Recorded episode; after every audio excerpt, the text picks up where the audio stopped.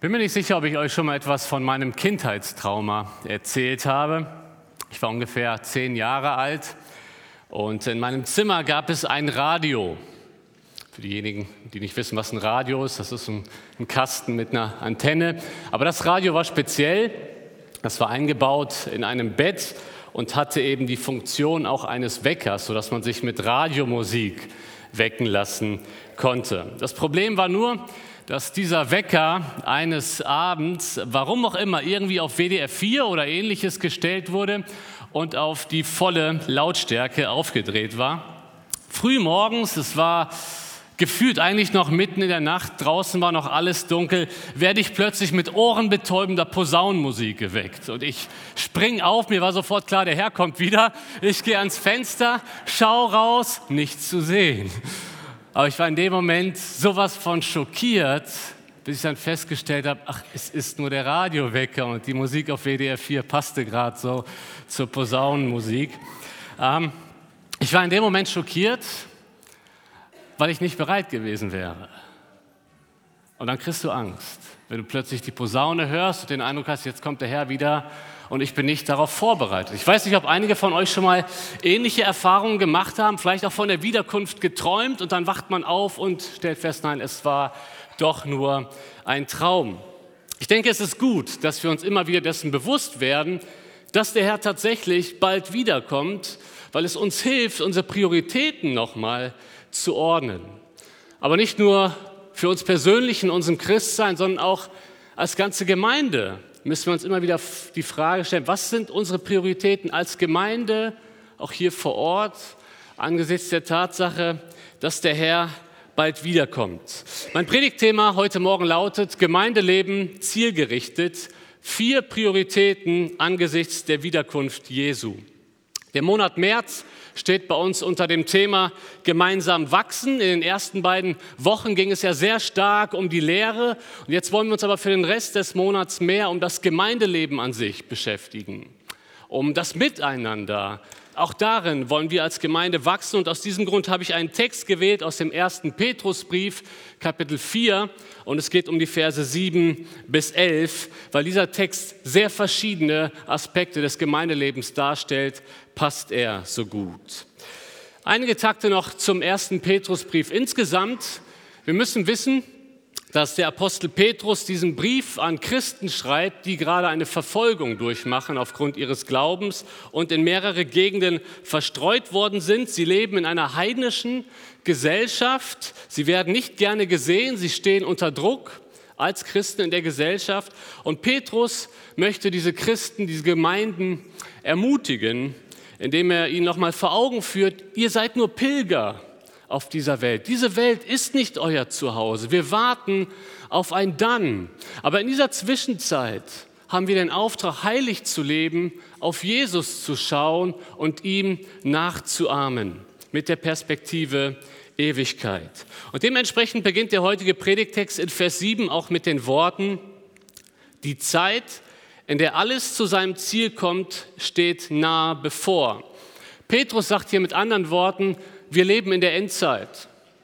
Jetzt denkst du dir vielleicht, wie konnte Petrus das schon vor 2000 Jahren sagen? Wir leben in der Endzeit. Ja, weil im Prinzip alle Ereignisse in der Heilsgeschichte, die vorher passieren müssen, bevor Jesus wiederkommt, schon zur Zeit von Petrus alle eingetreten sind.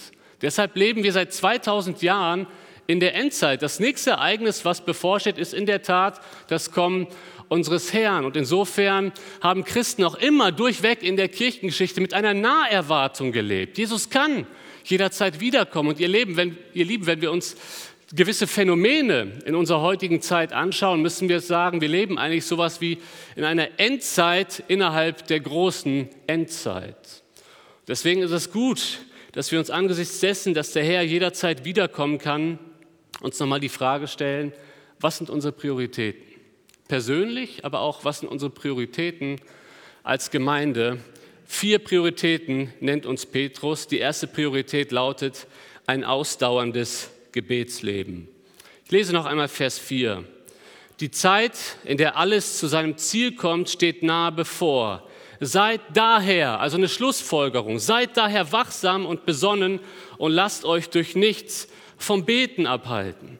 Petrus sagt, seid wachsam, seid besonnen. Einige andere Übersetzungen sagen, seid besonnen und nüchtern. Man könnte auch sagen, seid selbstbeherrscht. Behaltet einen klaren Kopf, denn in Verfolgungssituationen steht man in der Gefahr, ja, irgendwie durchzudrehen vor lauter Sorgen. Deswegen sagt Petrus im nächsten Kapitel, alle eure Sorgen werft auf ihn.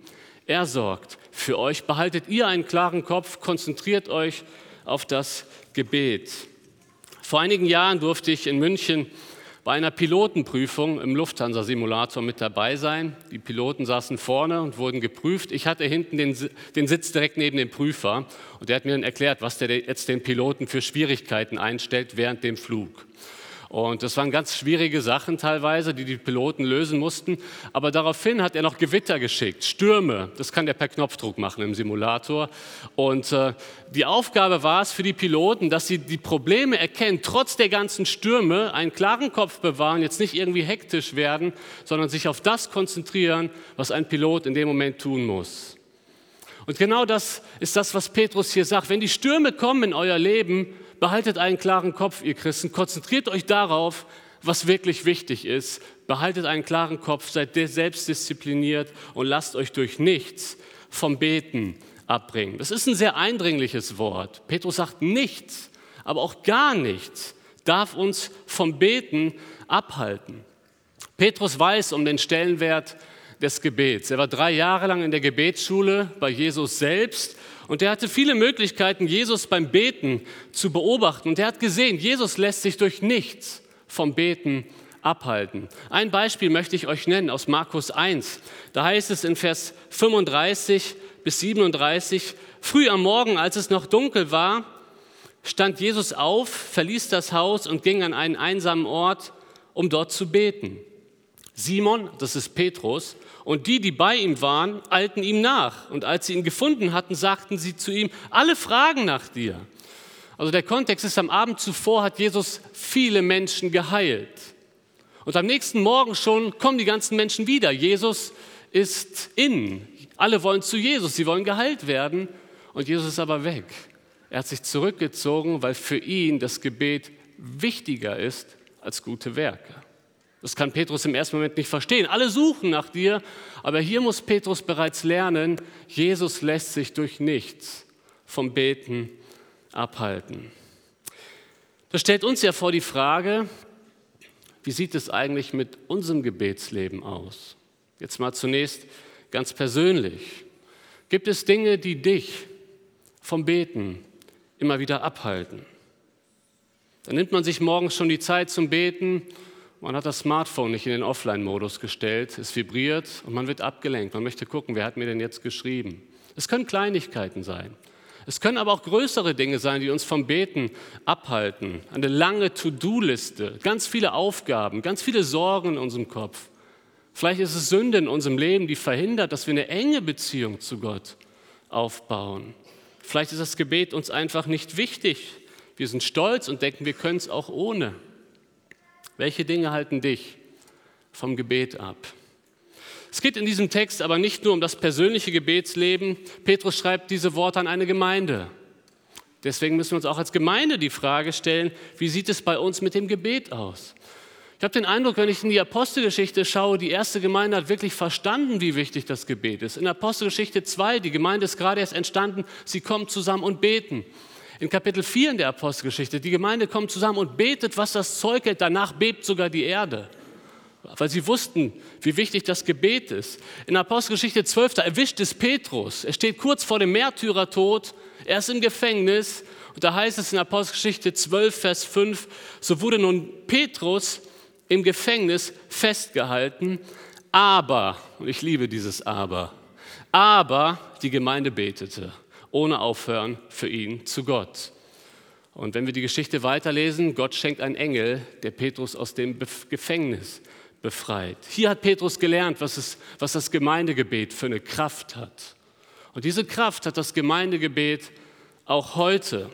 Aber ich stelle mir ernsthaft die Frage, die Frage, ihr Lieben, kann es sein, dass wir als Gemeinde hier eine größere Baustelle haben, was das Gemeindegebet angeht? Ich habe euch heute mal zwei Bücher mitgebracht, die beide über das Gemeindegebet sprechen. Ich möchte zuerst auf dieses Buch äh, zu sprechen kommen. Interessanter Titel, Die Autopsie einer verstorbenen Gemeinde. Was dieser Autor gemacht hat, er hat sich mehrere Gemeinden angeschaut, die wirklich alle eingegangen sind, also wo irgendwann der Letzte das Licht ausgemacht hat und die Tür zu. Und er hat sich mehrere von solchen Gemeinden angeschaut und geguckt, gibt es Gemeinsamkeiten? Warum Gemeinden sterben? Und er hat einige Gemeinsamkeiten gefunden, unter anderem, weil Gemeinde nicht mehr offen war für, für Veränderungen. Ja, die Vergangenheit ist der Held, wir haben es immer so gemacht, festhalten an Tradition bringt eine Gemeinde zum Sterben. Aber eben auch das gemeinsame Gebet wurde in diesen Gemeinden nicht mehr gepflegt. Wenn eine Gemeinde nicht mehr gemeinsam betet, ist das unglaublich schädlich für eine Gemeinde. Dieses Buch was ich wärmstens empfehlen möchte, wenn Glaube Feuer fängt, kommt von der positiven Seite her. Und es zeigt auch, was Gott alles tun kann, wenn die Gemeinde betet.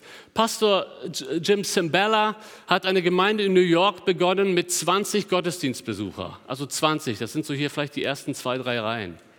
Heute kommen 10.000 Leute am Wochenende in die Gottesdienste. Und diese Gemeinde ist nicht gewachsen durch amerikanische Managementmethoden, diese Gemeinde ist gewachsen durch Gebet. Die Hauptveranstaltung dieser Gemeinde ist der Dienstagabend, die Gebetsstunde, nicht der Sonntagmorgen im Gottesdienst. Und manchmal denke ich mir, was wäre, was wird Gott alles tun können mit uns hier in Ostheim, wenn so viele Leute Mittwoch da wären? Wenn wir beten würden, was das Zeug hält, weil das passiert heute noch. Das passiert nicht nur in der Apostelgeschichte. Wenn die Gemeinde zusammenkommt und betet, kann Gott Großes tun. Natürlich kann man über eine Modernisierung der Gebetsstunde nachdenken. Da kann man auch in den Formen zeitgemäß sein, natürlich. Vorschläge sind herzlich willkommen. Aber dass die Gemeinde betet, daran dürfen wir nicht rütteln. Und dass sie zusammenkommt, um gemeinsam zu beten, das steht außer Frage. Also erstens ein ausdauerndes Gebetsleben. Wir kommen zur zweiten Priorität, eine ausgeprägte Nächstenliebe.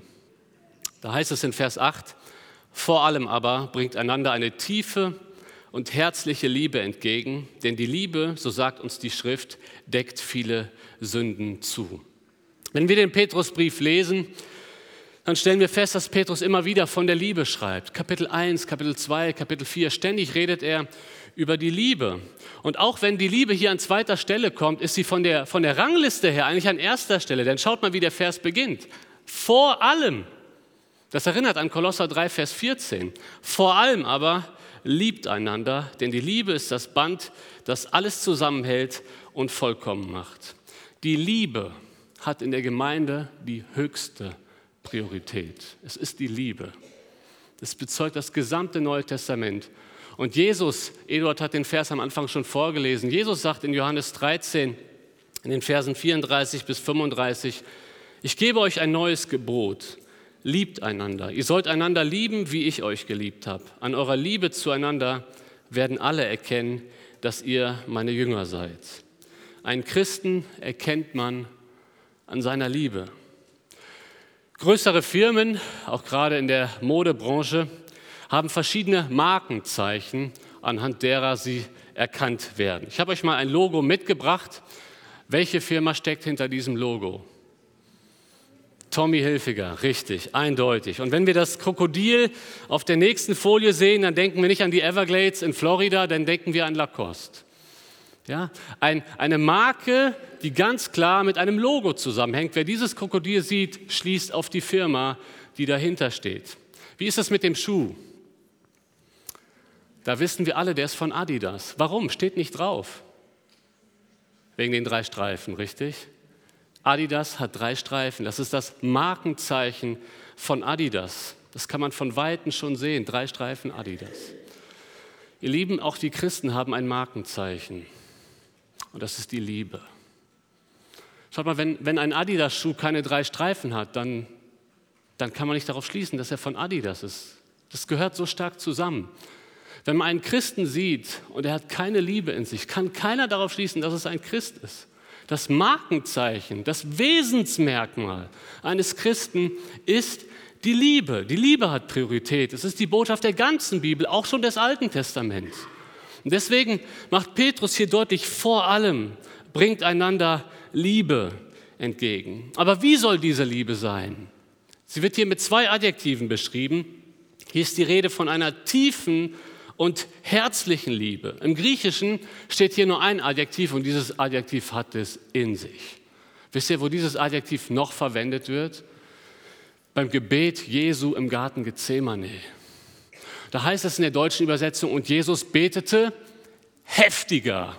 Das ist das Wort, das hier für die Liebe verwendet wird. Wir sollen einander lieben mit einer heftigen Liebe, mit einer intensiven Liebe, mit einer andauernden Liebe. So intensiv, wie Jesus im Garten Gethsemane gebetet hat, so intensiv sollen wir als Christen uns untereinander lieben. Tief und herzlich. Der Lieben, wir sind uns doch daran einig, eine solche Liebe ist sichtbar. Eine solche Liebe ist ja nicht etwas Passives, was wir einfach nur in unserem Herzen mit uns tragen. Eine solche Liebe zeigt sich. Sie, sie, sie, überschüttet andere, weil wir sie nicht in uns behalten können. Liebe ist immer auf andere Personen ausgerichtet. Und wenn wir solche Liebe in uns tragen, dann lassen wir sie all den Menschen, auch hier in der Gemeinde, zuteil werden. Auch die Menschen, die kompliziert sind. Es gibt ja Menschen, die liebst du und es gibt Menschen, die musst du lieben. So ungefähr.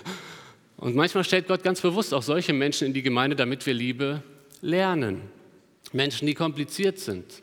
Wie sieht es aus mit Menschen, die eine ganz andere Musik mögen als wir? Lieben wir sie? Dazu sind wir aufgefordert, von Herzen zu lieben. Vielleicht denkst du jetzt gerade über gewisse Personen nach. Du musst feststellen, da gibt es Beziehungen auch hier in der Gemeinde, die laufen gerade nicht gut.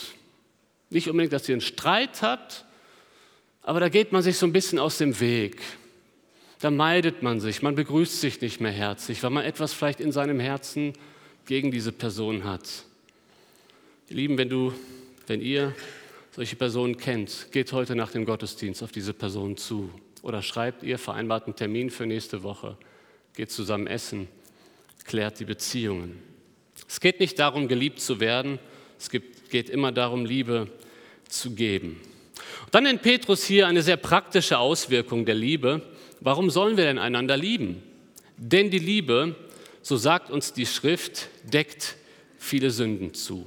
Das heißt, in der Gemeinde soll Liebe herrschen, weil Liebe die Eigenschaft hat, Sünden zuzudecken. Das ist ja ein Zitat beziehungsweise eine Anspielung auf Sprüche 10, Vers 12. Und in Sprüche 10, Vers 12 heißt es, Hass weckt Streit, Liebe deckt alle Vergehen zu. Hass sorgt immer für Spaltung, Hass sorgt für Konflikte, Hass sorgt für Streit, aber die Liebe sorgt für Harmonie, indem sie Vergehen zudeckt. Jetzt muss ich hier aber eine Klarstellung machen. Das bedeutet nicht einfach ein Auge zuzudrücken.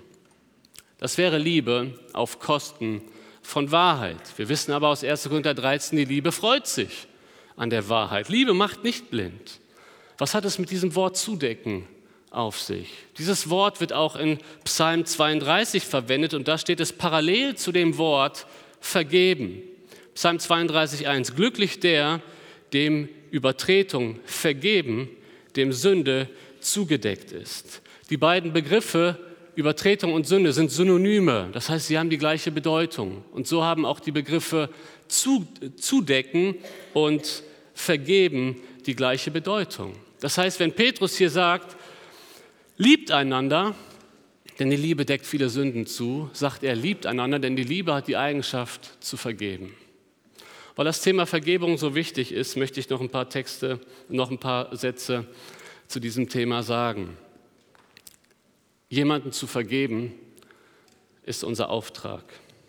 So wie Jesus uns alles vergeben hat, als er am Kreuz für unsere Sünden gestorben ist, so sind wir aufgefordert. Es ist eine Aufforderung, Menschen zu vergeben. Und wir können es, weil wir die Kraft Gottes in uns haben, weil wir seine Vergebung erfahren haben. Jetzt gibt es aber zwei Missverständnisse in Bezug auf das Vergeben. Das eine Missverständnis ist, Vergebung ist ein Gefühl. Das ist ein Missverständnis. Vergebung ist nicht einfach nur ein Gefühl. Vergeben ist in erster Linie eine Entscheidung. Das zweite Missverständnis lautet, wenn du vergibst, musst du auch vergessen. Hört sich fromm an, ist aber nicht biblisch. Denn was hat es mit Vergessen auf sich? Vergessen ist etwas Passives, oder? Vergessen ist eigentlich eine Schwäche. Ich habe einen Termin vergessen. Ja? Da passiert etwas zufällig. Die Bibel fordert uns auf, so zu vergeben, wie Gott uns vergeben hat. Wie vergibt Gott uns? Gott kann ja nicht vergessen, er ist allwissend. Aber wie vergibt Gott uns? Gott entscheidet sich dafür, aktiv, nicht mehr an unsere Sünden zu gedenken. Das ist ein biblisches Konzept. Gott entscheidet sich dafür, uns unsere Sünde nicht mehr vorzuwerfen. Schaut mal, das ist doch viel stärker als einfach nur, oh, ich habe es vergessen. Ja, es gibt Dinge, die uns angetan wurden, die können wir nie vergessen. Vielleicht werden wir immer wieder daran erinnert, aber wir können uns entscheiden, diese Sache der Person nicht mehr vorzuhalten. Ich werde mich immer wieder an dieser Stelle an Gisa Mangert erinnern müssen. Ich sollte ihren Sohn trauen. Irgendwann habe ich sie am Telefon sagt André, wir müssen die Hochzeit absagen. Ich dachte, oh nee, die beiden haben sich kurz vor der Hochzeit getrennt, ihr Sohn und seine Verlobte. Sagt sie, nein, André, mein Mann wurde ermordet. Da weißt du erstmal nicht, was du sagen musst. Die Zeitungsanzeige habt ihr auf der Wand. Ich habe sie so ein bisschen im Trauerprozess begleiten dürfen. Irgendwann, schon nach der Beerdigung, einige Wochen und Monate später, war ich bei ihr da sagte sie etwas, was wirklich Gänsehaut hervorrufen kann. Und ich werde diese Worte nicht vergessen. Sagte André,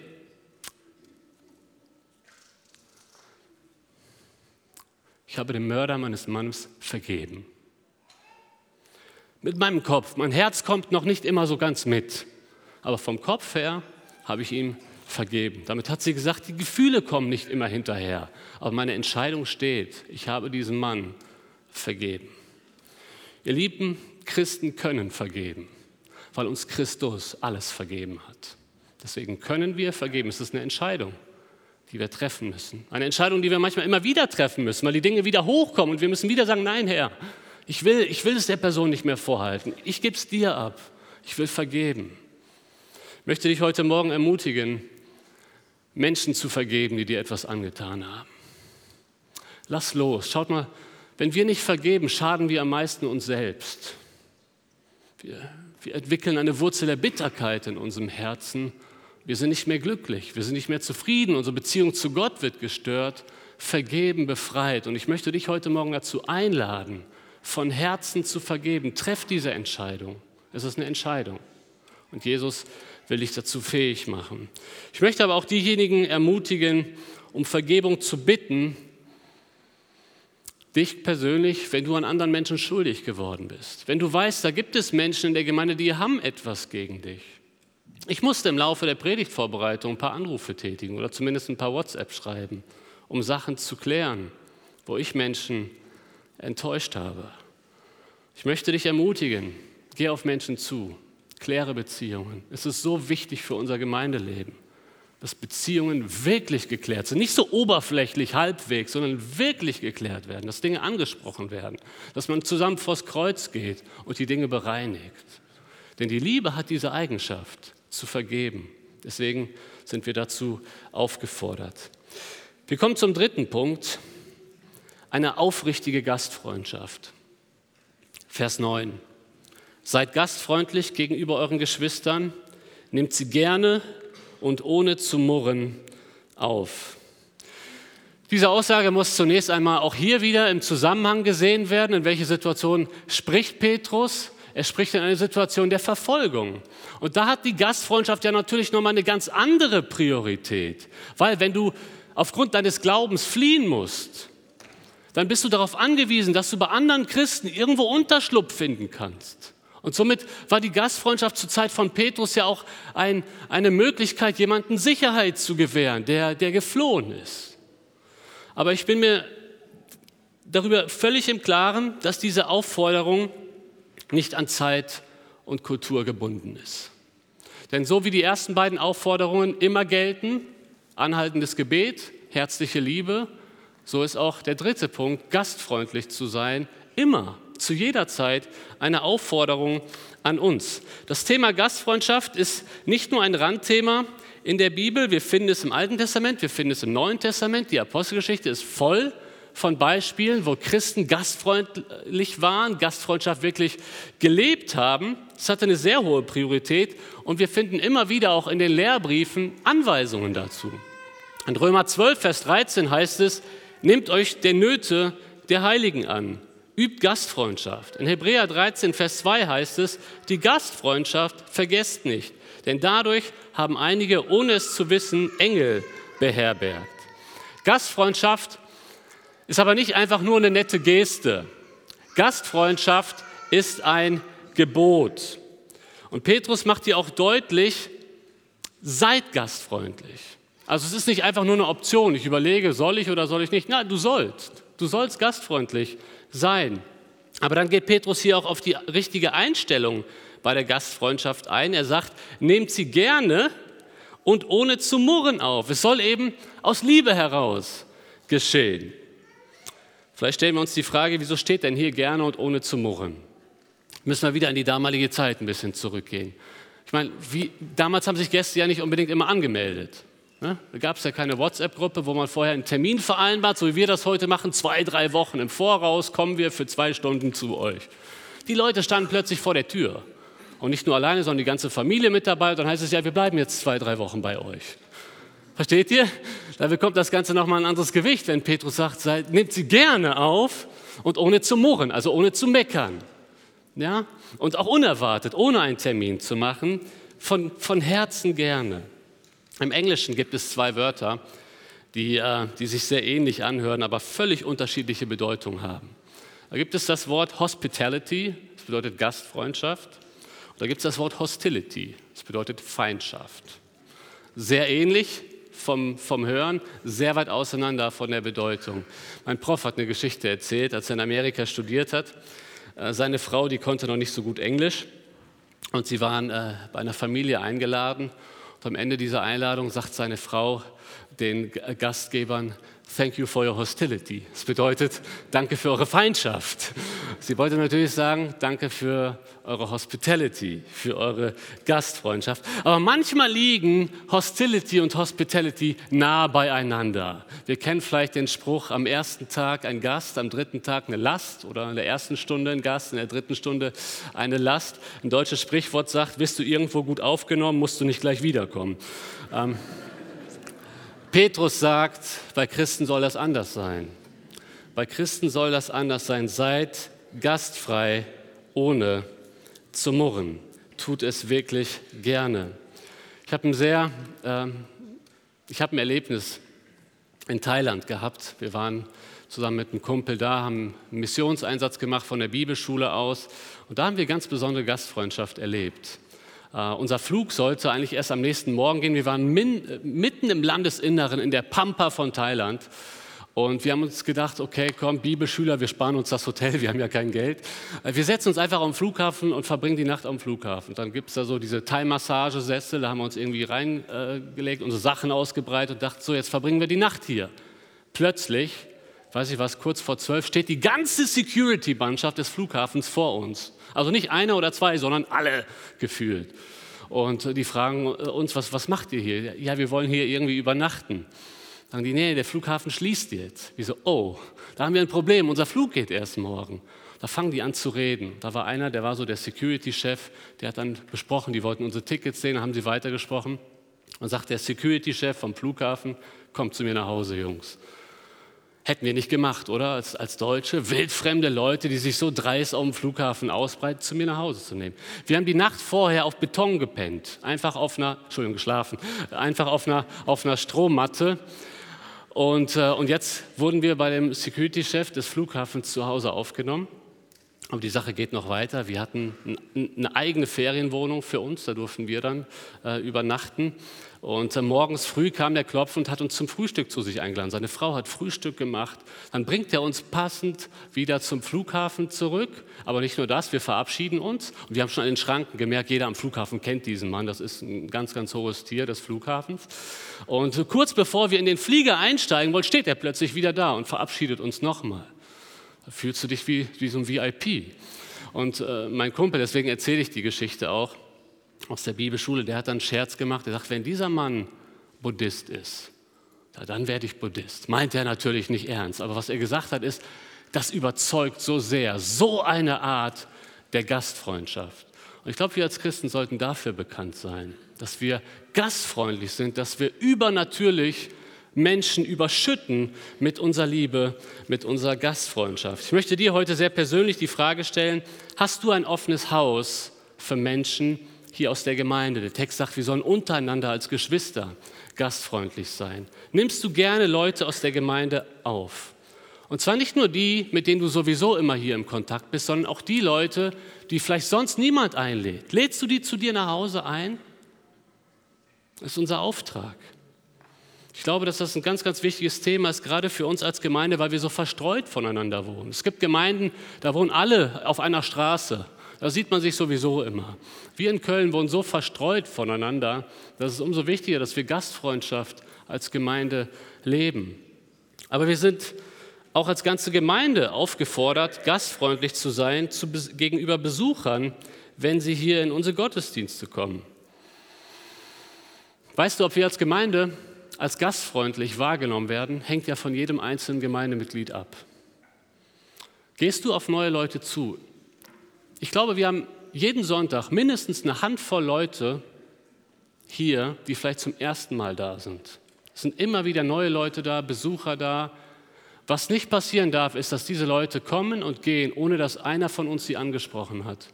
Ich habe mir vor einiger Zeit vorgenommen, ich möchte immer nach jedem Gottesdienst mindestens mit einem Gast reden. Es klappt nicht immer, aber wenn man sich solche Sachen vornimmt, dann achtet man auch drauf. Wo sind denn die neuen Leute? Auf wen kann ich zugehen? Das ist ein biblisches Gebot. Wir sollen gastfreundlich sein. Aber Gastfreundschaft beginnt auch schon auf dem Parkplatz. Wir als Gemeinde haben ein Parkplatzproblem. Wissen wir alle, erleben wir jeden Sonntag. Daher die Bitte auch an unsere Gemeindemitglieder, parkt am Sonntagmorgen immer draußen, dass Gäste hier auf dem Hof parken können. Senioren sind ausgenommen, die können natürlich gerne hier parken auf dem Hof. Mütter mit Kindern sind ausgenommen, die können auch gerne hier auf dem Hof parken. Alle anderen bitte draußen parken. Es gibt genügend Parkplätze in Neubrück. Gastfreundschaft beginnt auf dem Parkplatz. Und wir wollen als Gemeinde gastfreundlich sein. Es ist ein Gebot für uns persönlich, aber auch für uns als Gemeinde. Damit komme ich zum letzten Punkt, eine aufopferungsvolle Dienstbereitschaft. Lese Vers 10. Jeder soll den anderen mit der Gabe dienen, die er von Gott bekommen hat. Wenn ihr das tut, erweist ihr euch als gute Verwalter der Gnade Gottes, die Gott uns in so vielfältiger Weise schenkt. Dieser Vers beantwortet sämtliche W-Fragen. Einmal, was sollen wir tun? Wir sollen dienen. Haben wir bereits festgehalten, was ist daran so besonders? Ja, besonders ist daran, dass diese Christen ja eigentlich Verfolgung leiden. Und Petrus macht damit deutlich, wenn es mal schwer wird, dann zieh dich nicht irgendwo in einen Hinterhof zurück und warte, bis es vorbei ist und dass der Herr wiederkommt, sondern diene. Sei aktiv, zieh dich nicht zurück, diene, setz dich ein. Auch gerade äh, angesichts der bevorstehenden Wiederkunft Jesu sollen wir Christen aktiv sein. Das erinnert mich an Matthäus 24, Vers 46. Da heißt es, wenn nun sein Herr kommt und ihn bei der Arbeit findet, wie glücklich ist er der Diener, zu preisen. Wir als Christen sollten ein Leben des Dienstes führen. Ich habe euch mal ein weißes Handtuch mitgebracht. Wisst ihr, bei unserer Bekehrung bekommen wir von Jesus, jetzt bildlich gesprochen, so ein weißes Handtuch überreicht. Jesus sagt, hier, du bist zu mir gekommen, du bist mein Kind, jetzt diene. Ich gebe dir ein weißes Handtuch. Und ich habe den Eindruck, es wird Christen geben, die haben sich nie die Finger schmutzig gemacht. Die haben sich immer schön gedrückt vor dem Dienst. Die werden irgendwann Jesus ein ganz sauberes, frisch gebügeltes Handtuch zurückgeben. Ich möchte nicht zu denen gehören. Du doch auch nicht, oder? Ich möchte Jesus ein Handtuch zurückgeben, was dreckig ist, was vielleicht so ein bisschen zerrissen ist, weil es gebraucht wurde. Weil es von einem Leben kommt, das ein Leben des Dienstes war. Ihr Lieben, wir sind aufgefordert zu dienen. Das ist keine Option. Es geht nicht darum, dass wir Sonntag für Sonntag in den Reihen sitzen und konsumieren. Ach, war das wieder schön. Und dann gehen wir, uns aber gar nicht einsetzen hier in der Gemeinde. Ihr Lieben, da haben wir ein Problem mit dem Herrn, wenn wir uns nicht einsetzen im Dienst. Deswegen betonen wir den Dienst. Der Text beantwortet aber auch die Frage, wer soll dienen? Schaut mal auf die ersten beiden Worte. Jeder soll. Jeder soll. Ja, der Dienst ist nicht ein Vorrecht, was einige besonders Begabte haben. Die, die dienen ja und wir anderen nicht mehr. Nein, der Text sagt, jeder soll dienen und jeder soll dienen.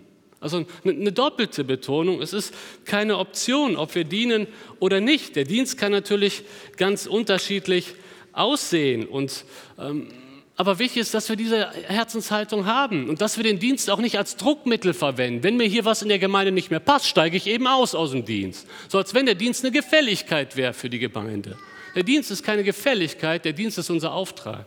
Und wir tun ihn für den Herrn in erster Linie. Wen sollen wir dienen? Der Text sagt den anderen, nicht uns selbst. Es geht nicht um uns selbst. Es geht beim Dienst immer um den anderen. Der Text beantwortet auch die Frage, womit sollen wir dienen? Mit der Gabe, die jeder Einzelne von Gott bekommen hat. Das ist ein großes Thema, das Thema Gaben. Ich werde das nicht in dieser Predigt jetzt erschöpfen können, aber in 1. Korinther 12 und Römer 12 werden verschiedene Gaben aufgelistet und jeder Christ hat mindestens eine Gabe, eine Fähigkeit. Viele Christen haben mehrere.